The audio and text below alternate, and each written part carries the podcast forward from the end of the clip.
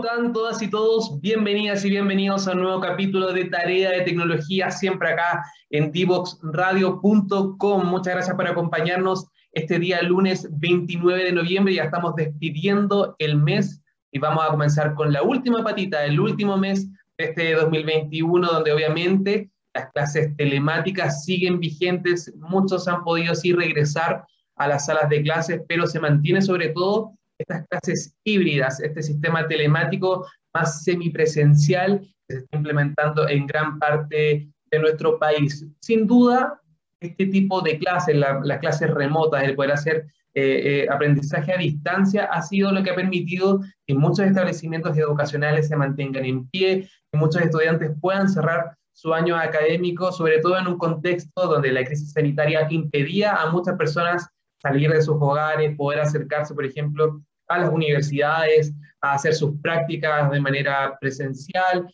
etcétera. Entonces, obviamente, este tipo de modelo de aprendizaje ya llegó para quedarse, si bien se implementaba un poco antes de la crisis sanitaria, sobre todo en educación superior, en institutos, en centros de formación técnica, como lo hemos visto durante capítulos anteriores acá en el programa, sin duda ya ahora se va a implementar con una serie de modificaciones, quizás viendo cómo va evolucionando también la pandemia. Acaba de conocerse una nueva variante que obviamente podría hacer que se retome este tipo de modelo de aprendizaje a distancia de manera remota. Obviamente hay que ir viendo cómo evolucionan los casos, cómo es que se van a desarrollar los distintos países que ya cuentan con, esta nueva variante, pero sobre todo acá en nuestro país el sistema híbrido y la manera de teletrabajo y de teleeducación ya se está implementando continuamente, incluso algunos eh, institutos, algunas universidades ya anunciaron para mantener este tema del aprendizaje en línea, de las clases remotas ya de manera permanente, sobre todo, por ejemplo, con los estudiantes de educación vespertina, que están aquellos en la noche, que a veces es mucho más complicado movilizarse, poder desplazarse desde el trabajo hasta la universidad, por ejemplo, sin duda este tipo de aprendizaje va a ser una alternativa para que ellos puedan cumplir sus metas académicas y también completar eh, sus mallas curriculares, sus carreras, etcétera. Lo que sí hay un auge dentro de este rubro de la educación telemática que es el microlearning. Son pequeñas cápsulas, pequeñas como pildoritas que se van entregando los estudiantes para que ellos puedan aprender, pero de manera rápida, eficiente. Son clases un poquito más breves en comparación a una clase remota normal, pero está súper condensada la información, está súper focalizada. Muchas veces tiene eh, ejercicios prácticos que se hacen en otros horarios, no necesariamente dentro de estas microclases, como se conoce. Queremos conocer un poquito más sobre este estilo de educación remota, compararla también con la realidad que estaban viviendo, por ejemplo, los escolares, los universitarios, y ver cuál es más eficiente, en qué rubro, cuándo es recomendable, por ejemplo, optar a, una clase, un microlearning como estilo de, de, estudio, de aprendizaje, y vamos a estar profundizando sobre este tema con nuestro invitado del día de hoy. Él es Luciano Soto, es el responsable, el jefe de proyectos de contenidos y creación online de Diatec, que obviamente semana a semana nos permite estar al aire acá en divoxradio.com. Si quieren hacer una pregunta directa a Luciano sobre este modelo de aprendizaje, el microlearning, o por ejemplo, si quieren saber cuándo es recomendable optar por una microcápsula para poder hacer una capacitación, por ejemplo, etcétera, cualquier duda que tengan, hashtag tarea de tecnología en Twitter, con eso nosotros vamos a estar revisando todas sus preguntas, todas sus dudas y también sus comentarios si quieren ser parte de esta conversación. Antes sí de darle la bienvenida a Luciano, vamos a ir a la primera canción de este capítulo y a la vuelta vamos a estar conversando sobre microlearning y también sobre cómo van a continuar las clases telemáticas, no solamente en nuestro país, y cuál es la proyección, mejor dicho, en el mundo entero respecto a este estilo de aprendizaje.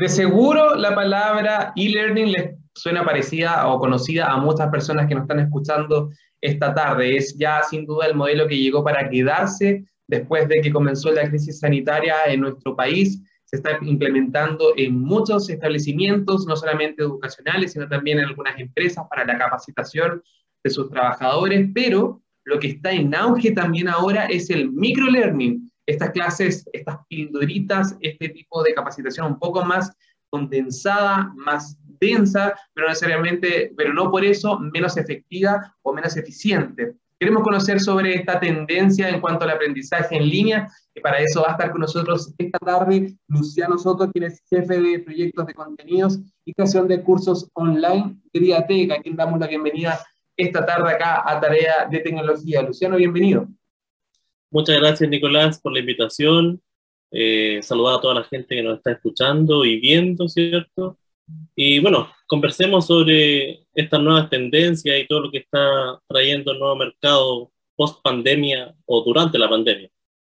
Esa es la idea, porque como yo lo comentaba al principio, las clases telemáticas o remotas no es algo nuevo. En Chile ya se está implementándose varios años antes de la pandemia normalmente más vinculado a la educación superior, a los centros de formación técnica, a los institutos, por ejemplo, que ofrecían algunos cursos semipresenciales o netamente online, pero con la crisis sanitaria hubo un quiebre, obviamente todos los escolares, todos los universitarios, todos los estudiantes tuvieron que regresar a sus casas, guardar confinamiento, hasta que fuese mejorando las cifras, eh, eh, disminuyendo la cantidad de contagios, etcétera. ¿Cómo fue para ustedes como empresa que están dedicadas netamente a este tipo de, temas, de rubros, eh, el impacto que generó la crisis sanitaria? ¿Hubo un antes y un, y un, después en cuanto a la demanda por este tipo de cursos, de capacitaciones, de clases y learning? Totalmente, Nicolás, totalmente. O sea, eh, antes de la pandemia existían proyectos relacionados al e-learning, como tú bien dices, siempre relacionados un poco a, la enseñanza superior, a los posgrados y este tipo de cosas, excepto algunas instituciones gubernamentales que pre-pandemia decidieron innovar un poco también y entregar ciertas capacitaciones a distancia, pero por la pandemia, finalmente en muchos rubros se vio eh, aumentada la demanda y la necesidad finalmente de poder y de, y de hacer eh, las capacitaciones a distancia. O sea, existe un tipo de empresa que, que, se le denomina OTEC, que son los organismos técnicos de capacitaciones del Estado, eh, que están muy vinculados con CENSE, el cual el 99% de ellas realizaba capacitaciones presenciales, de todo tipo de capacitaciones, desde eh, enseñar a cocinar, ¿cierto? Hasta temas mucho más complejos y, más técnicos. Eh, y de un día para otro, de una semana para otra, se vieron en la necesidad de congelar sus operaciones totalmente, de no poder tener salas habilitadas para los estudiantes y de subirse a una nueva modalidad que es el e ¿cierto? Por un lado, como tú también decías, los colegios eh, obligadamente necesitaron volver a las casas, o, o, más que volver, quedarse en sus casas, ¿cierto? No solo los alumnos, sino que también los profesores y todo el equipo completo de, de, los colegios, universidades, eh, necesitaron quedarse en sus casas y tuvieron que ver la posibilidad de entregar este tipo de educación a distancia. Eh, y ahí salieron, ¿cierto?, estas denominadas plataformas de e-learning, donde está, hay un mundo muy grande también. En general, los colegios ocupan lo que está más asociado a Google, ¿cierto?, como Google Classroom, eh, Google Meet y ya el mundo privado puede optar por muchas otras alternativas. A propósito también del mundo privado, eh, como la gente tuvo que quedarse trabajando desde sus casas, las empresas dijeron, oye, ¿cómo sigo capacitando a mi personal ahora? Entonces finalmente tuvieron que también subirse a esta, a esta moda, digamos, del e-learning y entregar capacitaciones a distancia a, a sus trabajadores, a sus colaboradores, porque finalmente se iban a quedar con un vacío muy grande. Los planes de, de capacitación estuvieron hechos, siempre se hacen a principio de año, por lo tanto todas las empresas tenían sus planes de capacitación, en su mayoría presenciales, desarrollados y tenían que ejecutarlos antes de llegar a diciembre del año pasado. Así que finalmente, por muchos rubros se dio esta, esta, esta suerte de solicitud de, oye, ¿qué hacemos ahora? ¿Qué nos recomiendan? ¿Qué es lo que se está usando? Etcétera. Luciano, y por ejemplo, para las personas que están escuchando la radio, deben pensar que quizás generar una clase para estudiantes es distinta para la de una capacitación, por ejemplo. ¿Es realmente así? ¿E-, e-, ¿Es, una programación distinta? ¿Se, ¿Se, plantea el curso de manera distinta cuando son, por ejemplo, eh, estudiantes de educación básica versus los de educación media versus los universitarios o profesionales que se están capacitando? ¿O es el mismo esquema para armar una clase que es de manera telemática? Mira, súper buena pregunta, Nicolás, porque eh, son totalmente, transversalmente distintos. O sea, primero hay que tener en cuenta eh, la modalidad en la cual se va a entregar la capacitación. Existen dos grandes modalidades. La primera es una modalidad online o que se le denomina sincrónica, que es donde la gente se reúne en una sala virtual, ¿cierto? Por Zoom, por Google Meet, eh, por Big Blue Button, etc. Hay una serie de, de herramientas que hacen salas virtuales y entregan estas capacitaciones. Eso está un poquito más cerca de lo que usualmente se usaba en un aula, una sala de clases. La diferencia está en que el profesor no puede interactuar directamente con sus estudiantes, eh, no puede ver qué es lo que están haciendo, no puede saber si están prestando atención. Por lo tanto, ahí es donde torna importante al diseñar este tipo de clases sincrónicas o virtuales, eh, de una manera eh, lo más integral posible o lo más eh, dinámica posible. que, que los niños finalmente o los estudiantes no tengan mucho tiempo de mirar para el lado, de irse a otra aplicación en el tablet o en el computador, sino que tratar de hacerlo eh, con juegos, con preguntas, con interacción finalmente. Y por otro lado, existe la segunda área que también es transversalmente opuesta, que es eh, la parte asincrónica, que es donde ah, la persona ingresa a una plataforma y no existe un profesor, sino que existe material, el cual tiene que estudiar, leer, ver en el caso de video, eh, internalizar, ¿cierto? Y finalmente rendir una evaluación o hacer una, una suerte de cierre final. Entonces, eh, respondiendo un poco a tu pregunta, eh, el diseño de este tipo de capacitaciones es totalmente distinto en uno, el uno del otro. O sea, hay que partir de la premisa que si va a haber un profesor al cual los estudiantes le pueden hacer una pregunta o no va a haber un profesor. Entonces, en el caso de no haber un profesor, eh, los contenidos tienen que estar desarrollados para no crear dudas, para no generar incertidumbre en los alumnos, pero que puedan seguir avanzando. Entonces, eh, el, diseño de, esta, de este tipo de capacitaciones o clases eh, es súper distinto el uno del otro. Luciano, y me imagino que en ese sentido, considerando ese, ese punto que es clave, que es la, la, disponibilidad de algún profesional, de algún profesor, de algún docente para responder dudas. En el caso de los niños, entonces, me imagino que es mucho más recomendable que las clases sean sincrónicas y para los más grandes, quizás como más para capacitaciones, para para ese tipo de, formación una asincrónica. Me lo pregunto en el sentido de que, por ejemplo, si una empresa quiere hacer una capacitación o si un colegio está buscando alguna alternativa para llevar las clases telemáticas a, un siguiente nivel, ¿en qué se tienen que fijar, por ejemplo?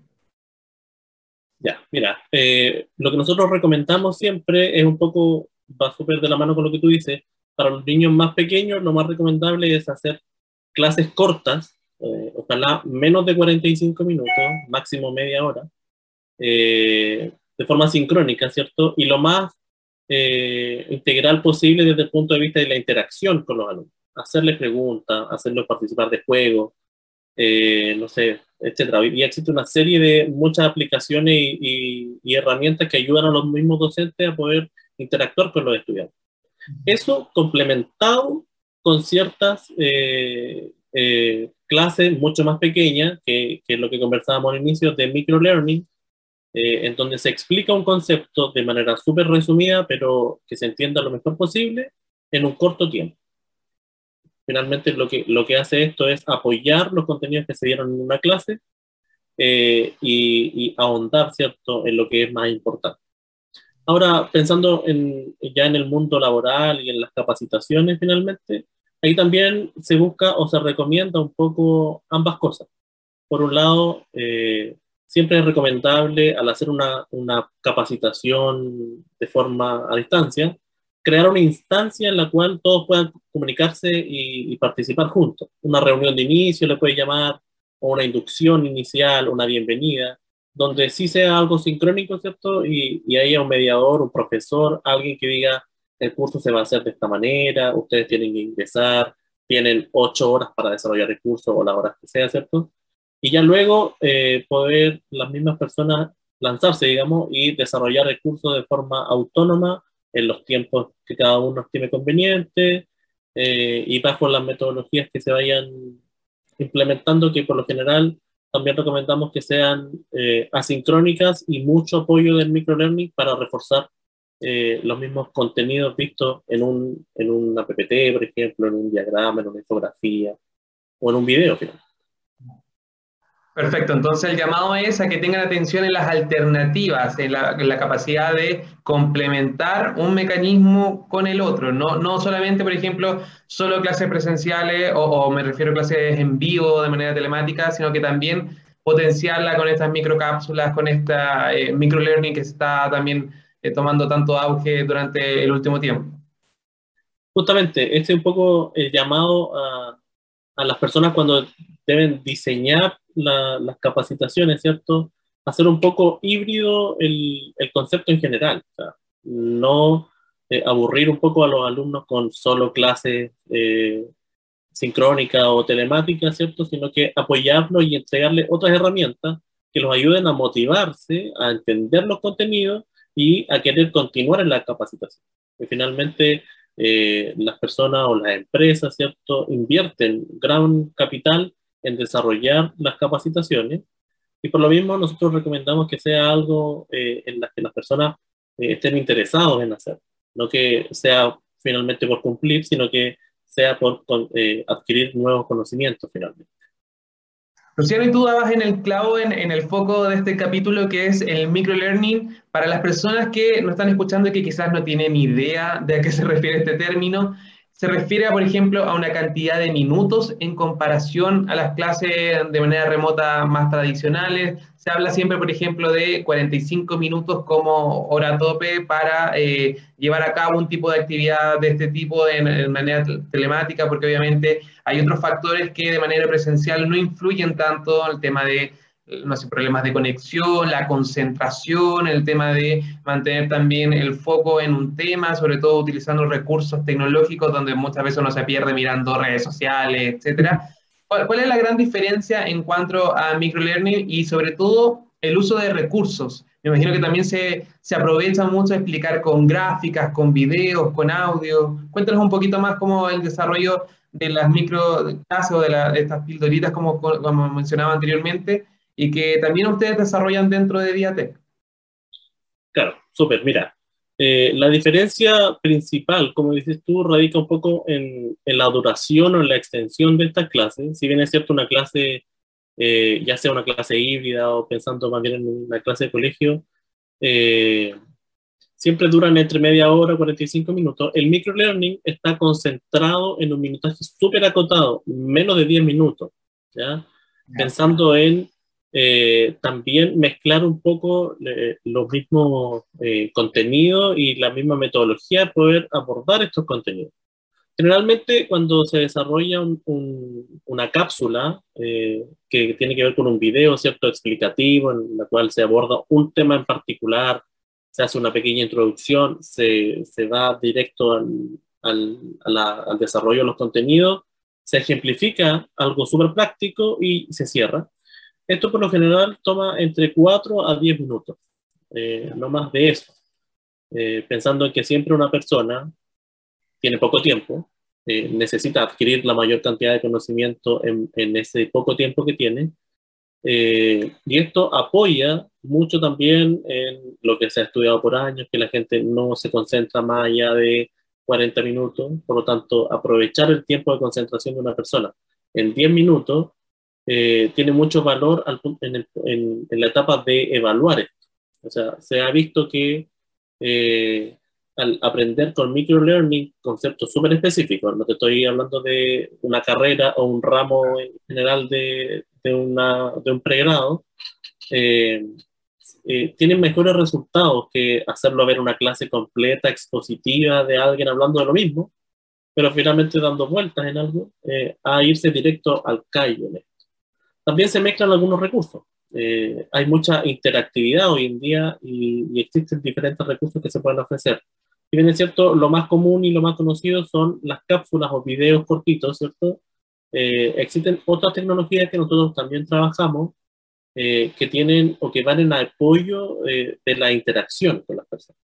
Eh, lo, lo, que permite hacer esto, en términos prácticos, es este, hacer o integrar dentro de los mismos videos interacciones como responder preguntas, escuchar ciertos podcasts o extractos de podcast, por ejemplo, responder evaluaciones de salida que te permiten ir a un camino u otro, plantear escenarios y todo esto resumido en poco tiempo y en pocas slides o en pocas diapositivas finalmente. Entonces se pueden mezclar ciertos recursos que ayudan a, las personas finalmente a no perder el foco, a tener interacción, que es lo que muchas plataformas eh, hacen que se pierda un poco, eh, y a apoyar en la entrega de los conocimientos finalmente. Pero, pero esa es la clave, según tú, como más apoyo, más allá de que sea como un conocimiento de cero, desconocido. La idea siempre como más de reforzar lo que uno ya vio anteriormente. Ese es como el fin de esta microcápsula, de esta microclase. Claro, eh, por lo general se ocupan de esa manera. Sin embargo, eh, hoy en día eh, muchas organizaciones gubernamentales están dándole vuelta a esto. Eh, imagínate en una, por ejemplo, un servicio público que hace eh, atención de público, ¿ya? Eh, que tiene muchas preguntas repetidas y llegan muchas personas a preguntar lo mismo. Entonces, ¿qué es lo que están haciendo hoy día? Están preparando microcursos o microlearning para ciertos temas en particular que les enseñan y, y les dan una pincelada más que superficial, un poco más profunda del contenido o de la pregunta o la duda que tenían las personas eh, y eh, finalmente se ahorran un poco una charla o una reunión y después la gente llega con sus dudas. tenemos un ejemplo súper claro eh, de una municipalidad en el sur con la que estamos trabajando, una, la Oficina de Fomento Productivo que trabaja con emprendedores, decidió desarrollar alrededor de 45 cursos o microcursos desarrollados en esta metodología de microlearning que hablan desde cómo desarrollar o cómo hacer un logo, por ejemplo, hasta cómo financiar o cuáles son las etapas para poder postular a un, a un fondo capital semilla o, una abeja. Eh, y todo esto lo estamos desarrollando eh, con la metodología del microlearning, entregando la información a las personas, eh, lo cual ayuda a que puedan descongestionar un poco la atención del público. Finalmente la gente ve estos videos y llega con las dudas ya más medulares, o sea, ¿cuánto va a estar abierta la postulación a capital semilla? No preguntándole, ¿existe algún fondo que me pueda ayudar? Sino que cambia un poco la, la mirada. Y eso también es algo que se está dando eh, en muchas organizaciones, no solamente gubernamentales, sino que también algunas organizaciones eh, privadas que entregan información a sus trabajadores para eh, diferentes temáticas. Yo lo he visto, por ejemplo, en algunas páginas de, de, los bancos, te explican a veces conceptos que uno no conoce o procedimientos también para poder, no sé, abrir cuentas de ahorro, cuentas corrientes o sobre todo el tema del retiro del 10%. Se hicieron bastante famosas también estas como cápsulas informativas, también educando a las personas de cómo eh, implicaría este retiro, por ejemplo, en sus fondos previsionales, etcétera. Son hartas las alternativas que se están aplicando, no solamente ligadas a educación como colegios o universidades, sino también otras empresas que aprovechan este estilo de aprendizaje en línea o a distancia para también entregar hartos conocimientos. Vamos a seguir profundizando contigo, Luciano, respecto a este microlearning y también las distintas oportunidades, cuándo mejor aplicarlo, cuándo no, en qué rubro, por ejemplo, mejor no utilizar este tipo de cápsulas. Pero ahora vamos a conocer un poquito más sobre Diatec. Para todas las personas que están conectadas a esta hora de la radio, pongan mucha atención porque lo estábamos conversando. Gracias a videos interactivos y la creación de cápsulas animadas, Diatec transforma la capacitación en una experiencia para adquirir y perfeccionar tus habilidades digitales y empresariales. Busca, por ejemplo, gestionar de mejor manera tu tiempo o quieres aumentar la efectividad de tus colaboradores y su trabajo en equipo. Gracias a su curso de habilidades para profesionales, podrás cumplir de manera más eficaz tus metas y las de tus trabajadores. Aprende a elaborar presentaciones efectivas, a gestionar tu tiempo y a mejorar el trabajo en equipo. Conoce más sobre sus cursos y capacitaciones donde en www.diatec.cl o también lo pueden encontrar como Diatec en redes sociales, Diatec siempre con Y para que puedan tener contacto, por ejemplo, con Luciano que nos va a estar acompañando esta tarde para seguir conociendo más sobre el trabajo de Diatec y también eh, cómo desarrollar este tipo de capacitaciones a distancia, utilizando obviamente distintos elementos digitales, las plataformas que están disponibles y siempre en pro del aprendizaje o la capacitación. Nosotros ahora nos vamos a la segunda canción y a la vuelta seguimos conversando con Luciano sobre este tema, así que no se desconecten de divoxradio.com. No te quedes fuera. Conversaciones de cultura, sociedad y personas con Pablo Reyes. Cada lunes y miércoles a las 9 de la mañana en Frecuencia Memética. Somos divoxradio.com.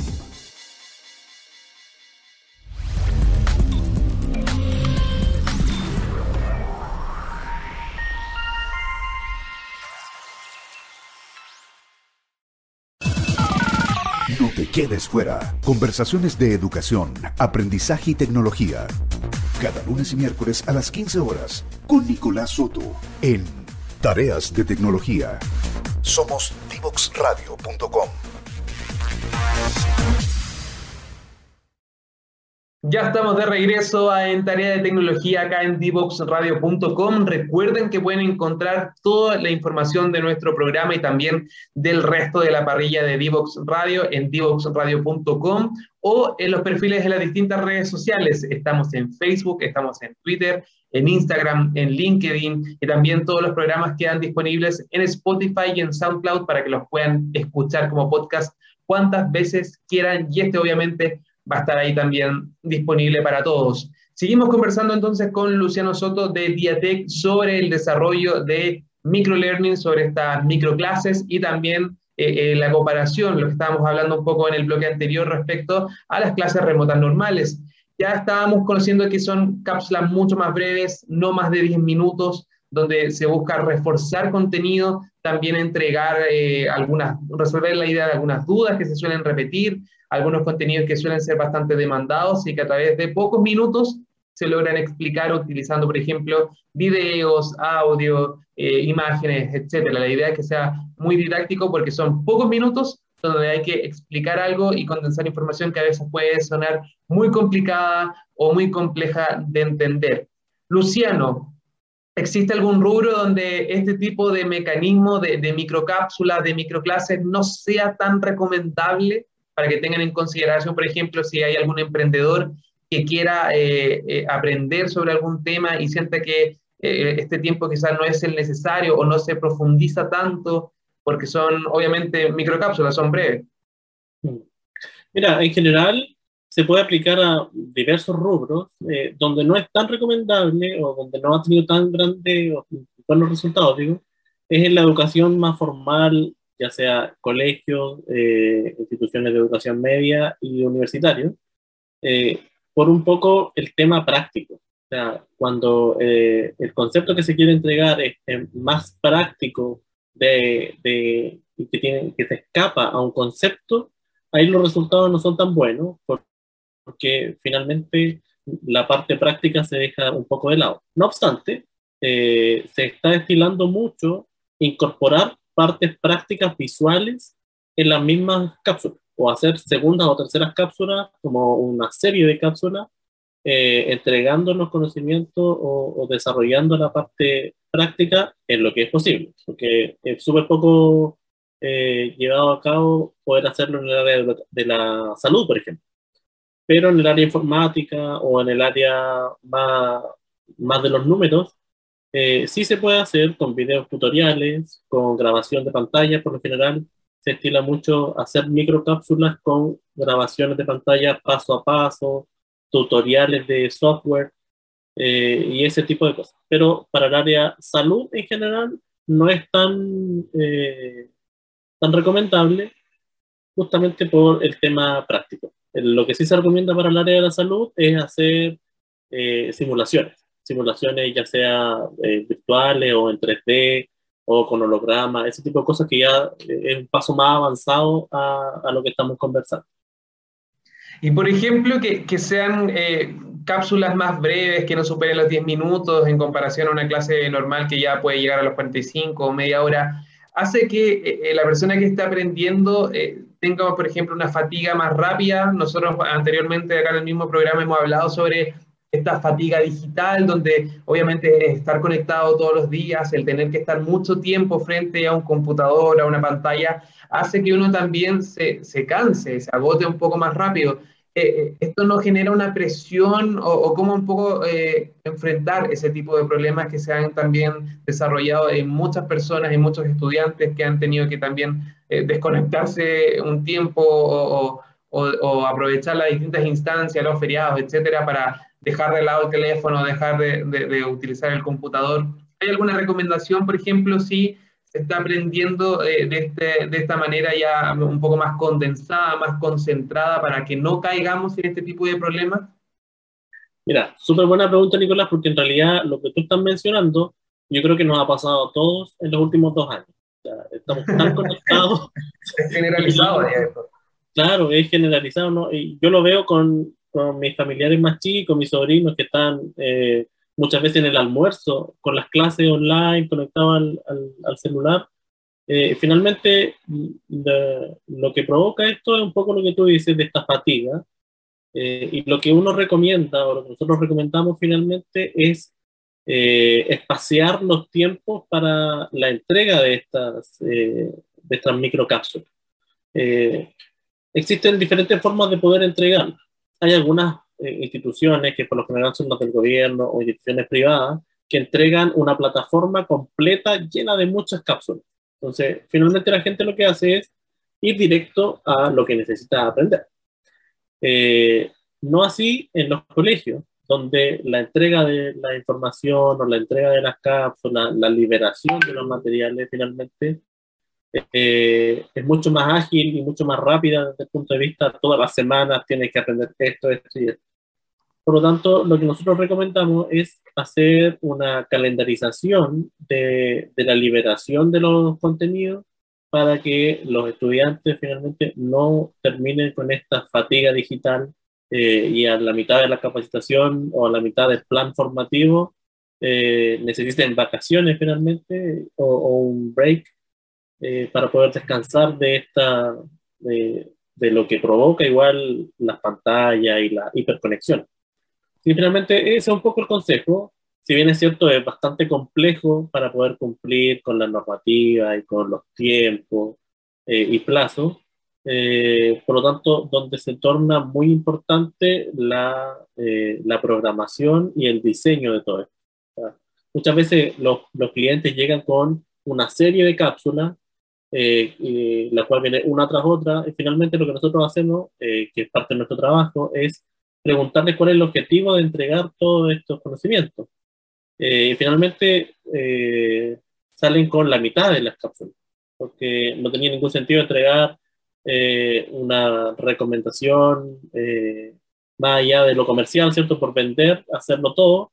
Lo que nosotros queremos finalmente es que las personas que reciban la capacitación eh, se sientan a gusto y, no tengan esta sobrecarga eh, visual y mental que nos afecta a todos.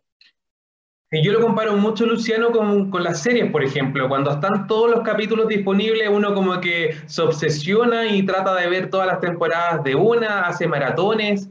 Eh, y uno de verdad termina muerto también después de, de, ver 10 o 12 horas de televisión continua o en el computador. Me imagino que entonces acá la idea es que se vayan lanzando de a poco las capacitaciones para que también mantener captada la atención y de, de, los estudiantes, de, las personas que están conectadas, pero, pero este, este lanzamiento debe ser, por ejemplo, tres clases o tres microcápsulas o eh, una sola. ¿Cómo han sido un poco las recomendaciones en cuanto a eso para que se mantenga el interés, pero no por eso se vaya después de dos semanas o tres semanas.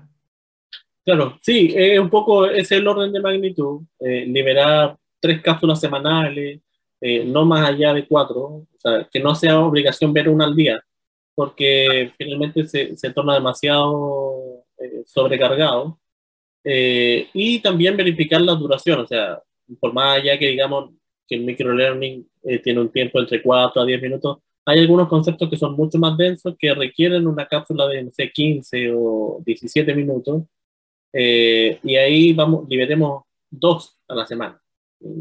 finalmente eh, les damos tiempo a los estudiantes de internalizarlo o los que son un poco más, eh, un poco más visionarios, digamos, eh, puedan verlas dos veces y, y desarrollarla con, con, mejor profundidad. Y que es un poco el, las recomendaciones que nosotros entregamos. Perfecto. Luciano, antes de despedirte, que ya estamos justo en la hora, cuéntanos dónde se pueden acercar las personas que están interesadas, aquellos empresarios, aquellos, por ejemplo, directores de colegio que quieran desarrollar este tipo de alternativas educativas para que conozcan también parte del trabajo de Diatec. Súper, bueno, estamos presentes eh, en las redes sociales, tenemos Instagram, eh, arroba Diatec-e-learning, si no me equivoco. Sí. Eh, sí, eh, también tenemos Facebook y por la página web eh, tenemos habilitado un chat, un bot de chat que también vamos respondiendo lo más ágil posible. O finalmente también tenemos los teléfonos de contacto del área comercial, donde pueden enviar sus preguntas, pueden pedir demostraciones, ¿cierto? Les podemos enviar pequeñas cápsulas o finalmente podemos reunirnos y mostrarle a lo que nos dedicamos eh, y hacer las mejores recomendaciones. Por lo general, cuando tenemos reuniones de venta con los clientes, los llenamos de preguntas nosotros a ellos más que al revés, sino que para poder entender lo que necesitan finalmente y entregarles la mejor, eh, la mejor alternativa en términos de costos, de tiempo y de la magnitud de lo que están buscando. Así que si hacemos alguna eh, reunión por ahí con alguien que nos esté escuchando, posiblemente nos vamos a llenar de preguntas y, y, y la conversación va a ser bastante fluida. Para que vayan preparados entonces, porque ahí van a hacer consultas de ambos lados. Lo importante es que siempre se desarrollen este tipo de proyectos pensando también en las personas que van a aprender, en las personas que van a acceder a este tipo de alternativas digitales, sobre todo cuando hablamos de educación, es súper importante que se desarrolle de una manera profesional y con profesionales dedicados a este tipo de trabajo como lo hacen en Diatec ya hace bastante tiempo, varios años de experiencia que tienen desarrollando no solamente clases, sino también capacitaciones y utilizando siempre recursos digitales que están disponibles y siempre en pro de la educación.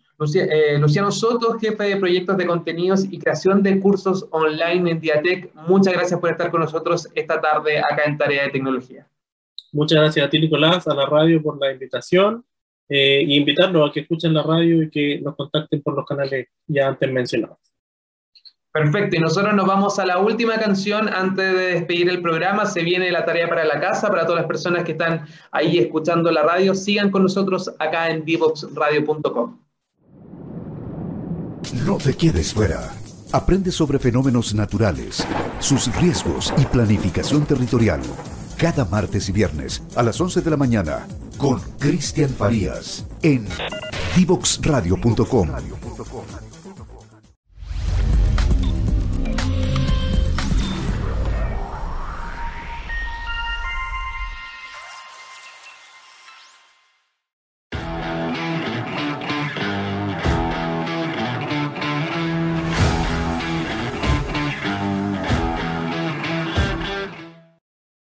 Ya estamos de regreso con el último bloque de tarea de tecnología de este día lunes 29 de noviembre y hoy les voy a presentar una aplicación para todos los más pequeños de la casa si están en proceso sobre todo de aprender a leer, a identificar las letras, las vocales, las consonantes. Esta aplicación está pensada para ustedes porque es Aprende a leer con sílabas. Es una herramienta digital que ustedes pueden descargar en su teléfono para aprender a leer y escribir es un juego educativo, didáctico para tablets también y para teléfonos inteligentes que está dedicado al desarrollo de la lectoescritura de los más pequeños de los niños, como les comentaba en un principio.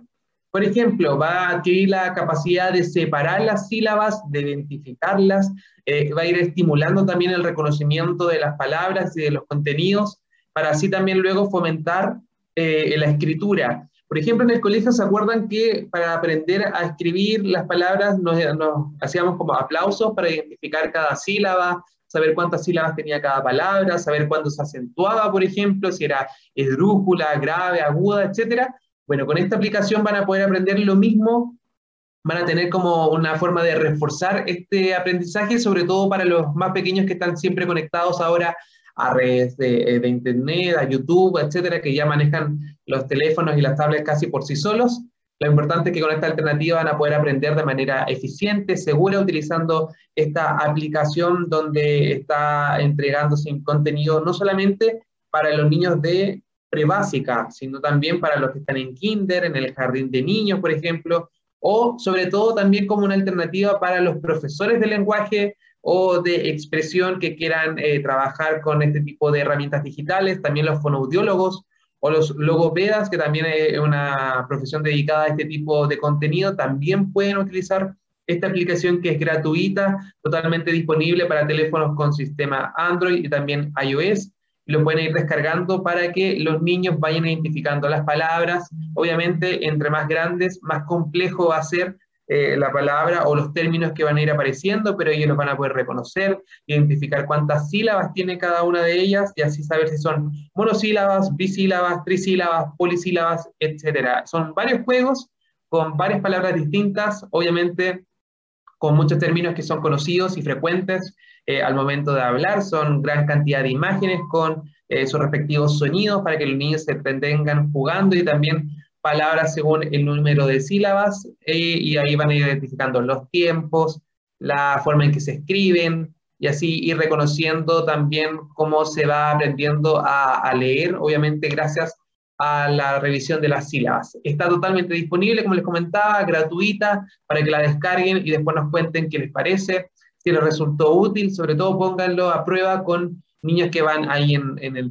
kinder, pre-kinder, primero hasta segundo básico, que a lo mejor tengan alguna complicación para aprender, con esta aplicación móvil pueden ir aprendiendo muchas palabras y también eh, agilizando lo que es la lectoescritura.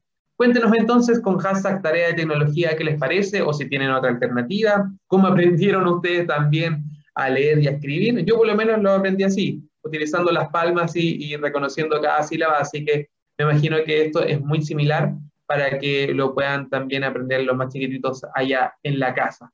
Con esto me despido y cerramos este capítulo de Tarea de Tecnología del día lunes y nos encontramos el miércoles con un nuevo invitado o invitada para seguir hablando sobre tecnología, innovación y educación acá en nuestro país. Que tengan un excelente lunes y nos vemos muy pronto.